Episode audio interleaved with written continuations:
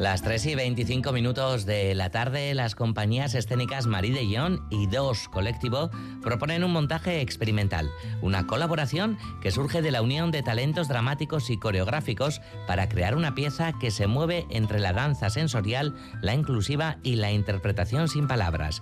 El espectáculo se titula Esna y apela al viaje interior experimental de la protagonista. Se imagina ser otra y mediante el juego logra meterse en la piel de otra persona, de otro animal, de una flor, el mismo viento, cuántas cosas. Esna, una catarsis emocional dirigida al público familiar. El estreno será este domingo en Baracaldo, Antioquia. Saludamos a Eva Guerrero, coreógrafa e integrante de Dos Colectivo, que junto con Joaquín Oregui dirige ESNA. Hola Eva, ¿qué tal? Arracha al León. Arracha al León, Galder, ¿qué tal? Bien, ¿tú qué tal? Porque creo, no sé, Eva, igual me confundo, pero estáis de pase ahora, ¿no? Sí, ahora mismo. vale. Acaban de empezar hace cinco minutitos, pero vale. ya tenía la entrevista y he dicho, bueno, entro un poquito más tarde. Vale, bueno, pues te agradecemos el esfuerzo, porque, no, ahora que, que la criatura, ¿no? La tenéis ahí justo, ¿no? Sí, Como sí. naciendo y demás. Sufrir. Ahora tenemos a la criatura naciendo rodeada de 300 criaturas mirando. Vale, no es el primer pase que hacéis de todas formas, ¿no, Eva? No, es el tercer pase escolar que hacemos, sí. Eh, entre ayer y hoy hemos hecho ya tres. Hoy es el tercero. ¿Y qué sensaciones?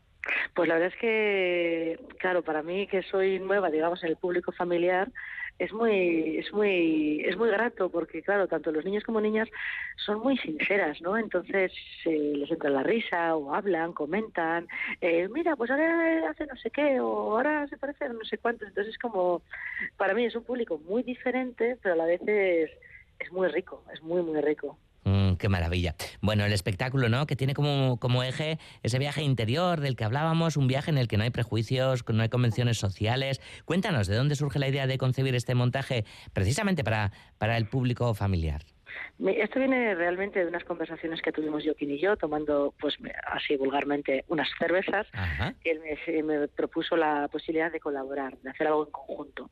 Eh, Yenima, que es el otro 50% de dos, ya llevaba mucho tiempo diciendo, jo, Eva, pues podríamos intentar hacer algo para público familiar. A mí siempre me da como, era un poco como que me daba un poco de pereza, ¿no? Más que pereza, respeto. Pero al yo proponérmelo, hablé con Yenima y dijo, "Jo, pues perfecto, porque ir de la mano de Marie de que es una compañía que tiene un amplio bagaje en el público familiar, entonces, bueno, era como que nos sentíamos en ese sentido más respaldadas. La idea realmente viene de la cabeza de Joaquín, las cosas como son. Él propuso, pues bueno, un poco mm, partir de un trabajo, pues eso, donde se hablara de la no etiqueta, del jugar, de la defensa por el experimentar, sin necesidad de catalogar nada, ¿no? Un poco, di- digamos que esa fue como la, la idea, la idea base, el embrión. Mm. Eh, antes de, de- de volver a la propia función, Eva, sacamos también como conclusión que qué bueno, ¿no? Es a veces, ¿no? Pues tomar unos potes y que parece que las Sí. cosas se quedan ahí, pero no, ¿no? Luego... Eh, luego sí, sí, sí. Vale. Sí, porque a veces parece que todas las re- reuniones tienen que ser cosa, como cosas muy serias y a veces, yo siempre digo, ¿no? De, joder, a veces nos tomamos unas cervezas y hablamos un poco de la vida, ¿no? Mm. Que a veces es como que siempre hablas de lo tuyo en unos entornos siempre profesionales y a veces está muy bien hablar de lo profesional, pero en un entorno mucho más de ocio y, y bueno, que sea un poquito todo más, más, más light. Claro, y, y viene en ese entorno o en ese ambiente, mejor dicho, esa idea de, de ese viaje a- al interior y de crear, ¿no? Esa, esa regresión también, ¿no? A, eh, que, que hace la propia protagonista de Esna. Eso ya vino más de, de Joaquín, ya trabajando él en su casa, eh, tranquilamente. Eh, sí que tuvimos algunas conversaciones un poco sobre lo que nos podía interesar ahora mismo.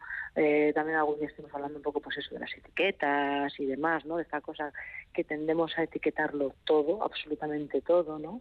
Entonces yo creo que un poco de esas conversaciones eh, Joaquín fue un poco destilando en lo que se ha convertido la parte dramatúrgica de, de Esna.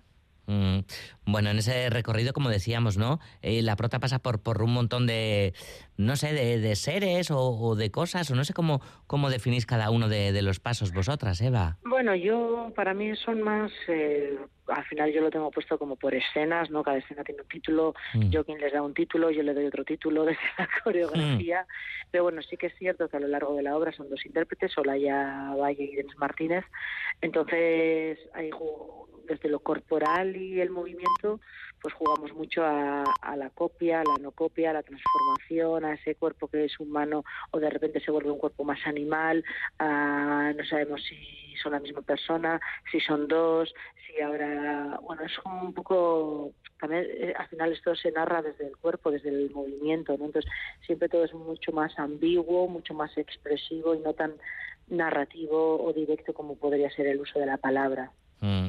Coreográficamente, ¿qué, cómo, ¿qué ha supuesto para ti? ¿Cómo ha sido, cómo ha sido ese trabajo, ¿no? Con, algunos retos, como el de fundirse en una sola persona eh, y, toda esta sincronía ¿no? con la que habéis tenido que trabajar, Eva. Para mí el reto ya no es tanto desde eso, si haces una coreografía de una manera o de otra, sino es más como ponerle movimiento a las ideas de Joaquín. ¿no? Yo siempre estoy acostumbrada a, a trabajar desde, digamos, desde mis ideas, ¿no? desde mi cabeza entonces, en este sentido, para mí es más el reto de decir, vale, tú lo diriges, yo lo coreografío, entonces yo tengo que ponerle movimiento a, lo que tú propones por escenas, ¿no? A tus puntos de partida. Eh, entonces, bueno, para mí esa ha sido como un poco más la, cosa diferente e incluso la, parte motivadora. Luego también decir que trabajar con Denis Yolaya eh, suena como muy manido, pero la verdad es que ha sido facilísimo, ha sido un placer eh, se trabaja súper bien, ellos proponen, vamos, eh, muchísimo, eh, son dos personas con dos bagajes muy diferentes, pero súper enriquecedor para la obra. entonces, en ese sentido ha sido como, la verdad es que un gustazo. Mm. Algo muy diferente a lo que vengo haciendo, o sea, diferente en, en, las maneras de hacerse, ¿no? Pues esta cosa de la coproducción y tal, pero la verdad es que con muy buen sabor de boca. Ayer coincidimos con, con Joaquín Oregui por aquí, por los pasillos de, de ITV, ¿no? Y nos decía, ¿no? Que, que Denis y Olaya, ¿no? Trabajando, eh, los intérpretes, las intérpretes que están en escena son una pasada, ¿no? Y que desde mm. el primer día, pues ya alucinó con su trabajo. Sí, sí, sí. Además, tanto Denis como Olaya se conocían, porque al final en esta profesión nos conocemos todo el mundo, pero no habían tenido todavía la oportunidad de trabajar en conjunto. Y cuando yo les llamé a Olaya y a Denis para proponerles el trabajo y les dije, pues pues vas a trabajarías con esta persona, ambos estaban como súper contentas, ¿no? De decir, ay, qué bien, porque llevo muchos muchas llevo mucho tiempo queriendo trabajar, pero nunca hemos coincidido, ¿no? Entonces, como aquí han, bueno, han tenido el, el, el se han podido quitar la espinilla, por decirlo de una manera. Mm. Bueno, para dos para dos, ¿no? Para dos colectivo también eh, este nuevo proyecto, pues es algo importante porque cumple también, ¿no? Con, con alguno de, vuestros objetivos, ¿no? Eva, de generar alianzas constantemente, ¿no? Sí, sí, sí. Esto sobre todo es algo que Yemima siempre hace mucho hincapié en generar alianzas para la danza, llevar la danza a todos los lugares posibles, colaborar. Entonces, en, este es un trabajo que yo creo que especialmente a ella le hace mucha ilusión por eso mismo, ¿no? También por, colaborar con otra compañía, con el bagaje que tiene Maribellón, por entrar en otro circuito, otro tipo de público. Eh, y luego, claro, el trabajar con dos compañías es muy guay porque al final tienes eh, un equipo mucho más grande, ya no solamente en la parte artística, sino en toda esa parte que no se ve, pero que es tan importante como la producción, la comunicación, eh, vamos, eh, entonces en ese sentido es, bueno, yo creo que es muy rico. Ojalá siempre tuviéramos más posibilidades las compañías, sobre todo yo, hablo de las de danza porque al final es mi, mi, sector, de colaborar de esta manera, ¿no? y unir conocimientos, unir fuerzas, bueno, un poco todo lo que trae cada compañía consigo misma. Hablabas de, etiquetas antes también, ¿no? Y quizá va un poquito también romper, ¿no? las etiquetas, ¿no? En las mismas artes escénicas, ¿no? Hablamos de, teatro sin texto, de danza, de, no sé qué, ¿no? Mm. Quizá también lo tendemos a, etiquetarlo todo en exceso, ¿no? Sí, sí, sí. A ver, yo soy la primera que pongo etiquetas, ¿eh? que yo te digo, no, no, esto es una obra de danza claramente. Pero sí es cierto que al final, mira, en una de las últimas entrevistas que me hicieron, es lo que les decía, esto es una obra donde el cuerpo es el protagonista, el movimiento y la expresión, y con ello acompañado de plasticidad, de poética. Eh, entonces, palabra, pues no, no se usa la palabra, se usa el cuerpo. Eh, cada cual que quiera que lo interprete como quiera. Hace poco una profesora, en, también en una muestra abierta con público infantil, dijo, ah, esto, es un esto es como teatro mudo. No había visto danza nunca. Bueno, pues si esa chica quiere decir teatro mudo, pues te diga teatro mudo. Yo ya, en ese sentido, no me voy a ofender. Cada cual, cada cual que interpreta, que interprete como quiere interpretar. Si quiere catalogar, que lo catalogue. Si no quiere catalogar, que no lo catalogue. Eh, no sé. Es que para mí ya me parece un tema como, en sentido, como complejo, ¿no? O sea, esta cosa de ¿Por qué necesitamos etiquetarlo todo? Bueno, no sé, me parece para, que da para muchas conversaciones. Desde luego, bueno, y para más cervecitas, como decías al arranque. Conversaciones con cervezas, podemos decirlo ya. Ah, eh, tiempo habrá, después del domingo seguro que sí, Eva, que ahora tenéis que estar ahí a tope, por cierto. ¿Es nuestra sensación o parece que, que para en los escenarios vascos para, para la danza es, es mejor momento? no lo sé, no lo sé, te digo viendo la programación, por ejemplo, estáis en, Baracaldo, ¿no? Baracaldo ahora le está dando muchísima eh, importancia a la programación de, danza. Aquí el lunes en cultura.eus vamos a tener también un especial de danza y demás, ¿no? De, la red de, teatro Sarea, no sé, ¿no? A ver, sí es cierto, por ejemplo, en el caso de Baracaldo, eh, con Ana López al frente, ella sí que es cierto que apuesta mucho por la danza, ya cuando estaba en Leyoa lo hizo y lo sigue haciendo en Baracaldo. ¿Que es un mejor momento para la danza en Euskadi comparando con hace cuántos años? ¿Con hace 15 años? Sí. ¿Con hace 5 años? Pues no estamos mucho mejor. Porque es lo que siempre digo, la gran mayoría de teatros de Euskadi, bueno, para empezar, no todos los teatros vascos programan danza en sus programaciones de, digamos, de nueve meses en escenario o doce meses de ayuntamiento, o sea, del pueblo lo cual me parece muy fuerte. Y luego, de la gran mayoría de teatros que programan danza, eh, un porcentaje altísimo solamente programa tres obras de danza al año, con suerte cuatro, que son las que le subvenciona el gobierno vasco. El resto del año no programan danza. Entonces, somos muchas compañías, parece que cada vez somos más compañías, porque hay muchas problemáticas dentro de la danza en Euskadi, como que no hay compañías, aquí no tenemos las compañías nacionales, por ejemplo, como hay en otras comunidades, o por ejemplo el Teatro Arriaga, que hace producciones propias de teatro, no las hace de danza. Entonces, claro, hay muchos intérpretes que, no tienen compañías donde trabajar, entonces pues la gente tiene que comer, entonces termina montando sus propios trabajos, ¿no? Entonces, ¿qué pasa? Que el, el problema de todo es que el cuello de botella es muy pequeñito porque hay muy poca exhibición. Parece que hay muchísima producción, pero si comparábamos las cifras con las de teatro, no hay mucha más producción en danza que en teatro es más, hay más producción en teatro. Lo que pasa es que el cuello de la botella del teatro es mucho más amplio porque hay mucha más exhibición a nivel anual. En el caso de la danza no. Ese es el problema realmente. Mm. ¿Y crees que hay miedo por parte del público? ¿Miedo, desconocimiento? Hay miedo por parte de los programadores y programadoras.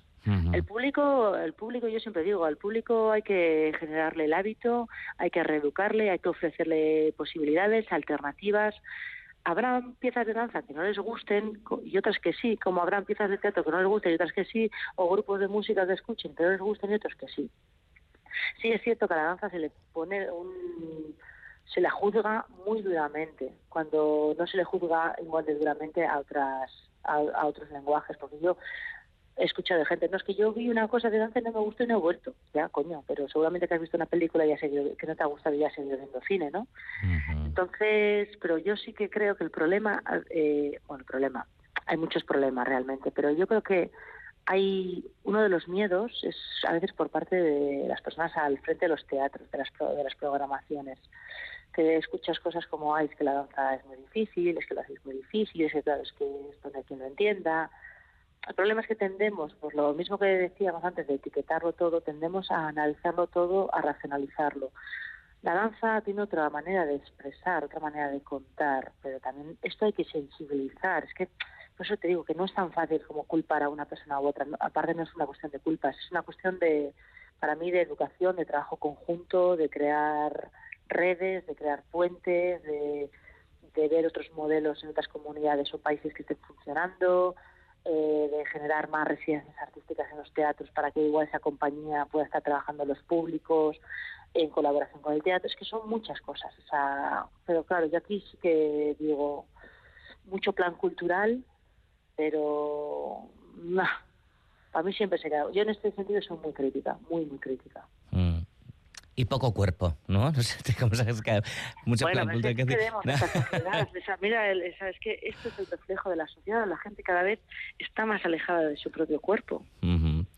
Claro, es que aquí son muchísimas cosas, muchísimas cosas las que parece que no, pero están todas relacionadas de una manera u otra. Igual si estuviéramos más cerca de nuestro cuerpo, en el sentido de escucharlo, conocerlo, moverlo, usarlo, más allá de estar sentada delante del ordenador o cada cual en su trabajo, le daríamos otra, le daríamos otra importancia, no sé, sea, para mí también el cuerpo está muy ligado a la salud, está muy ligado a, hábitos, está ligado a muchas cosas.